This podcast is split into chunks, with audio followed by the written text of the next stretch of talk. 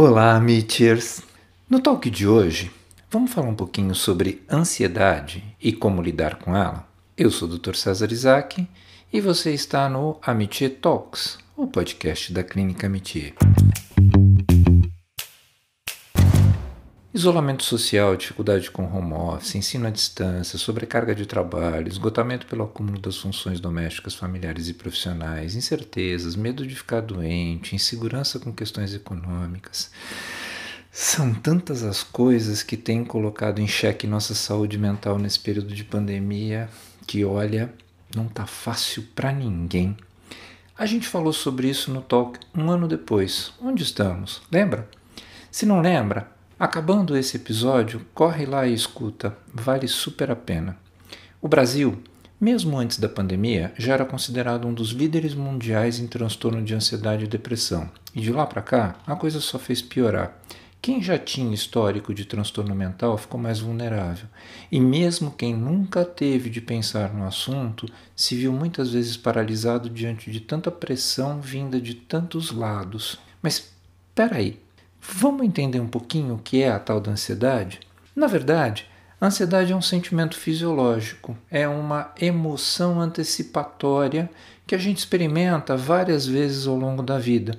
De uma maneira bem dosada, essa ansiedade prepara a gente para o futuro e ajuda a lidar com ameaças e desafios que estão por vir. Essa é a ansiedade boa.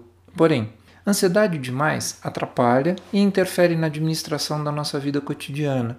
Níveis elevados de ansiedade tornam a nossa vida mais dura e podem fazer a gente enfrentar transtornos como síndrome do pânico, transtorno obsessivo compulsivo, abuso de álcool e outras drogas, um maior risco à depressão e até mesmo comportamentos autodestrutivos, como mutilações ou suicídios. E, gente, no mundo em que a gente vive atualmente, é impossível não dar alguma escorregadela emocional aqui ou ali.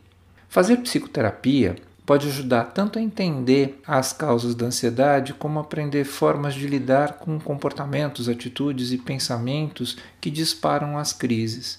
O uso de remédios, sempre com prescrição médica e por tempo limitado, pode ajudar em alguns casos mais severos. Porém, mesmo quem toma remédios deve se preocupar em manter hábitos de vida saudável para reduzir a quantidade desses remédios e o tempo de tratamento. Então, já vão aqui algumas dicas. Vamos lá. É bom praticar uma atividade física regular, manter uma alimentação balanceada, dormir bem, reduzir os níveis diários de estresse, combater pensamentos negativos, Manter o foco e a atenção em uma única atividade de cada vez é fundamental, entendem? Estas são algumas dicas, tem outras. E é muito para a gente se preocupar, né? Aposto que só de pensar em tudo isso já aumentou o nível de estresse de vocês, não é? Mas calma, pessoal, calma. Algum tempo eu li um artigo científico publicado na revista Nature que descreve uma técnica que pode ajudar no controle psicológico dessa ansiedade. Eu adotei para a vida e o resultado foi muito show, por isso eu quero compartilhar com vocês. Mas antes, eu preciso explicar um pouquinho do mecanismo que o nosso cérebro usa na hora de tomar as suas decisões. A gente tem a tendência a desenvolver um diálogo mental interno no qual os nossos problemas são apresentados e avaliados e a partir desse diálogo é que partem as nossas decisões. Acontece meio que um jogo sutil de forças entre emoção e razão. A cada momento, um sentimento fala mais alto que o outro, até que eles vão entrando em equilíbrio e pronto, a decisão está tomada. Para a gente entender melhor isso, vamos imaginar uma gangorra? De um lado está a emoção, do outro a razão. Uma sobe, a outra desce. E assim vai sucessivamente até que essa gangorra entre em equilíbrio. Quando a gente está muito ansioso ou estressado, a gangorra tende sempre a ficar mais pesada para o lado da emoção. E a razão, às vezes, não consegue nem tocar o chão com a ponta do pé.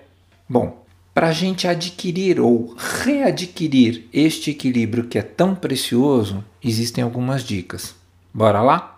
A primeira delas é quando o bicho tá pegando e a ansiedade não te deixa respirar direito, a dica é fazer uma respiração consciente. Esse tipo de respiração reduz o estresse, promove relaxamento, estimula a concentração e o foco. A gente vai falar aqui de duas técnicas, mas existem várias. E para isso, a gente vai contar com a ajuda da Mila, que tem um podcast de meditação chamado Mila Medita. Eu ouço e, gente, super recomendo.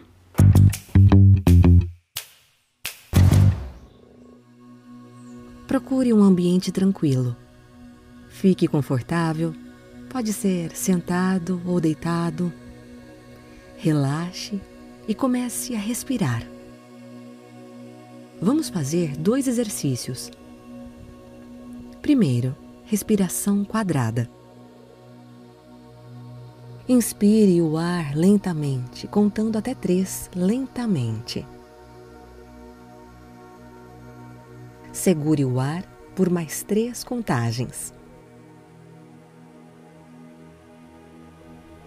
Solte o ar no mesmo número de contagens. Faça uma pausa com a mesma contagem e recomece a respiração. Faça quantos ciclos achar necessário, até se sentir mais tranquilo. Com o passar do tempo, você pode aumentar o tempo das contagens. 2. Expiração alongada. Nessa técnica, você deve soltar o ar no dobro do tempo que levou para inspirá-lo. Se você demorou quatro tempos para inspirar, concentre-se em expirar em oito tempos. Não é necessário fazer pausas ao puxar e soltar o ar. Como na respiração quadrada, faça o número de respirações que precisar até se sentir melhor.